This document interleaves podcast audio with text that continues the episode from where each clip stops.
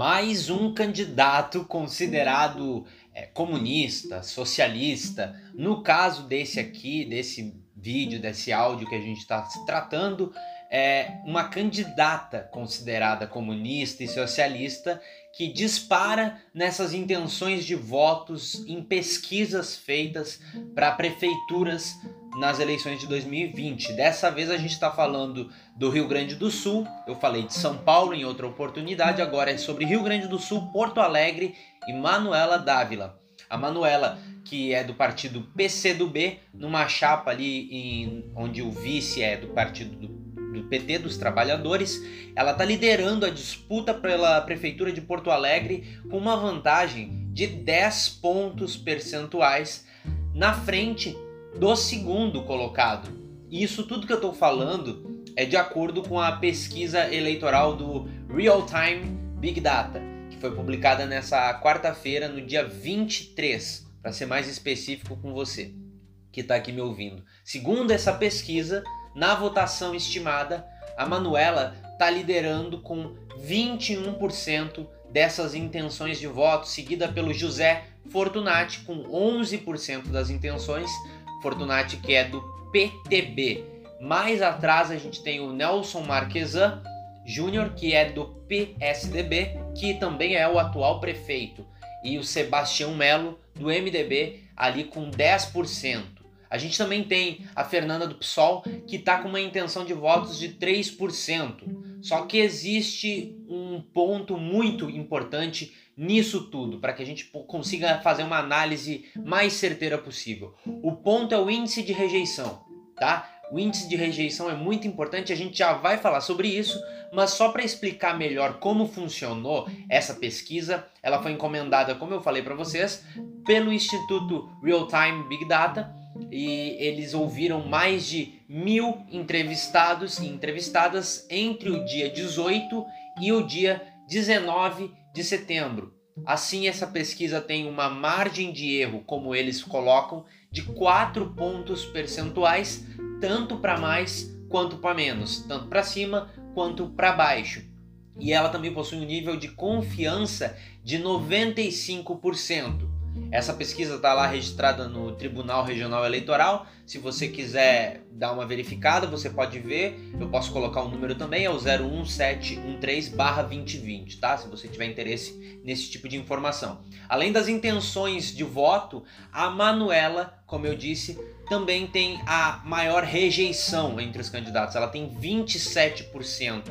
Em seguida vem o Marquesan, que é o atual prefeito, com 23%. Depois a gente tem o Fortunati com 5% de índice de rejeição, o Sebastião Melo com 4% e os outros ali candidatos, a Fernanda, como eu disse, do pessoal tem 2% de índice de rejeição. Perceba uma semelhança se você acompanha o meu conteúdo. Candidatos de esquerda que estão se saindo bem em eleições municipais para prefeituras tiveram um papel importantíssimo no âmbito nacional na última eleição, no caso para presidente. Por que, que eu estou dizendo isso? Por que, que eu estou batendo tanto nessa tecla? Porque isso não significa que o Bolsonaro ou bolsonarismo perderam força. Não tem como a gente fazer essa avaliação, é, é, é, não tem como a gente fazer essa análise e chegar a esta conclusão como muitas, muitas pessoas estão tentando fazer. Analisa comigo o seguinte: a Manuela Dávila saiu como candidata à vice-presidência com Fernando Haddad, que antes era vice do Lula. Antes do Lula ser preso, a Manuela inclusive apareceu em cima de caminhão de som, naquele estilo trio elétrico, com o próprio Lula. O Lula foi lá, levantou a mão dela, uh, falou, citou o nome dela e tudo mais. Toda essa visibilidade nacional, eu estou falando obviamente do campo da esquerda, conseguiu garantir para ela um primeiro lugar nas pesquisas de intenção de votos para a Prefeitura de Porto Alegre. Não estou dizendo que isso é totalmente responsável.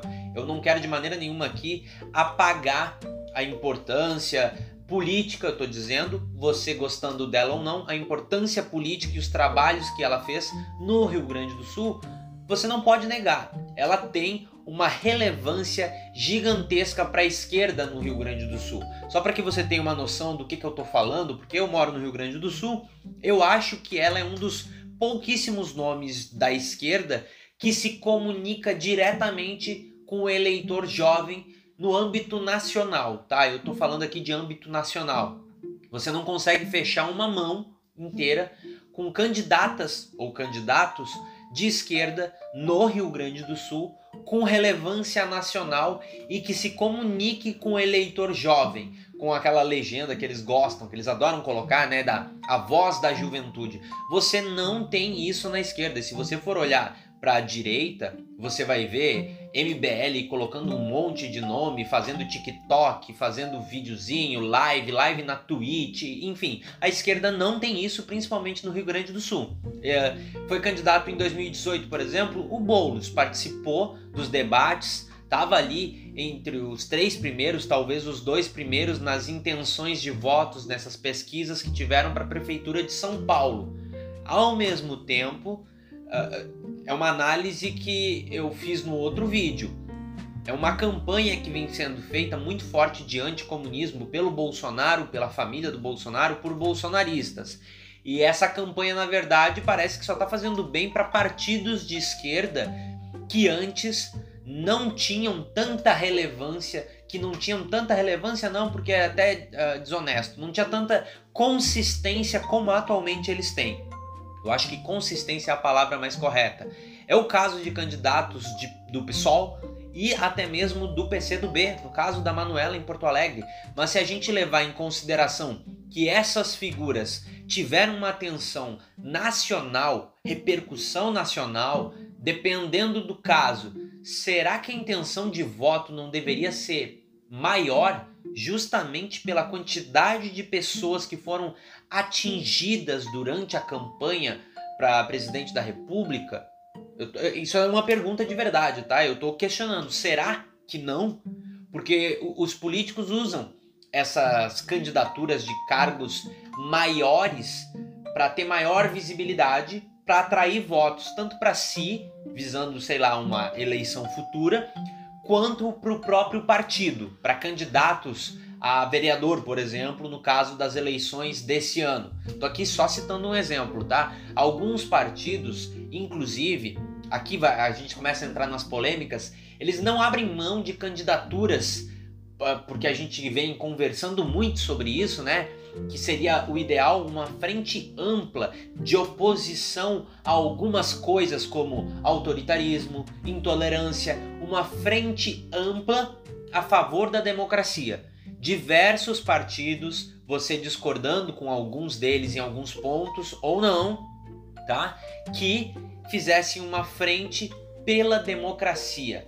E isso não acontece porque alguns entendem que a chance de colocar, por exemplo, um vereador do partido se tiver o próprio candidato a prefeito, porque a visibilidade é maior. Isso acontece também para sai como prefeito visando ser governador daqui dois anos, entende?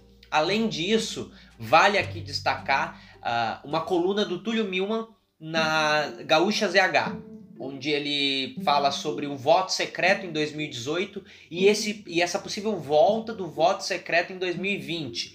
A coluna é fechada, você tem que ser assinante, para, mas eu vou tentar resumir aqui para você, porque a, a, na verdade parece destruir alguns dos argumentos que eu coloquei aqui, inclusive, tá? Mas eu acho importante colocar todos os pontos para que a gente tenha de fazer a análise mais certeira. Ele diz o seguinte: Trump e o Jair Bolsonaro venceram as eleições tanto nos Estados Unidos como o Brasil, embalados naquela, naquele voto envergonhado, sabe? Milhões e milhões de pessoas marcaram o, os nomes nas cédulas, mas não contaram para ninguém, nem para pesquisa, em quem eles iam votar, se iam votar no Trump ou não. Esse clima de polarização política que tem inibe, faz com que muita, muita, muita gente prefira não falar para não brigar. Então ela não expõe o voto dela para não gerar um conflito. E esse fenômeno ele diz que pode se repetir nas eleições municipais. Tem pesquisas, ele até comenta, pesquisas muito sérias e muito bem feitas, mas elas têm um certo limite na interpretação do Túlio Milman. Essa temperatura que ele diz, ele categoriza a temperatura das redes sociais, pode ser enganadora, porque meia dúzia vão fazer um barulho que parece uma multidão. Aí ele começa, inclusive, a colocar, ele, ele coloca assim uma ressalva óbvia que é necessário em tempos de radicalismo. Análise não é torcida. Ele diz que lê, escuta, vê os fatos e, e conversa com as pessoas tentando entender a lógica de tudo isso, tá? E ele também coloca com o risco de errar e de menosprezar, é, é, ou tentando eh, não menosprezar sem querer alguma coisa que possa acontecer, alguma variável importante. Mas ele coloca esse fator do voto secreto e ele traz como se esse voto secreto fosse um fator importante. Nesse caso, seria para esquerda. Nesse caso, uh, eu, pelo que eu consegui entender, esse fator vai existir. Talvez favorecendo a Manuela, muita gente vai votar nela e não vai falar que vai votar por essa campanha uh, de comunistas e de tentar transformar todo mundo que não é de Bolsonaro a um vilão, a uma coisa do inimigo, a essa coisa maligna que precisa ser combatida no país. Eu imagino que seja mais ou menos isso que ele está falando e eu concordo em parte porque muita gente tem vergonha de dizer em quem votou ou em quem vai votar por conta da polarização e isso está entrando, já entrou inclusive antes, em votos para a esquerda. Muita gente votou no Bolsonaro e não falou por vergonha, e muita gente votou em candidatos de esquerda e não falou o nome ou partido por vergonha. De novo, porque a gente vive esse momento que nós não temos mais noção do que é verdade e do que é mentira. A gente vive na nossa bolha e às vezes a nossa bolha entende que PSOL é um partido que precisa ser exterminado e eles começam a inventar um monte de coisa do que significaria esse, essa sigla do PSOL, entendeu? Então são pontos importantes. O destaque é Manuela em primeiro e esse índice de, de rejeição absurdo de alto e também essa ascensão de partidos de esquerda que, no caso, não são o PT, que era hegemônico. Obviamente, eu quero saber a tua opinião. Deixa a tua opinião em qualquer lugar, nas minhas redes sociais, por aqui. E aguardo você no próximo para a gente conversar sobre um outro assunto. Tchau!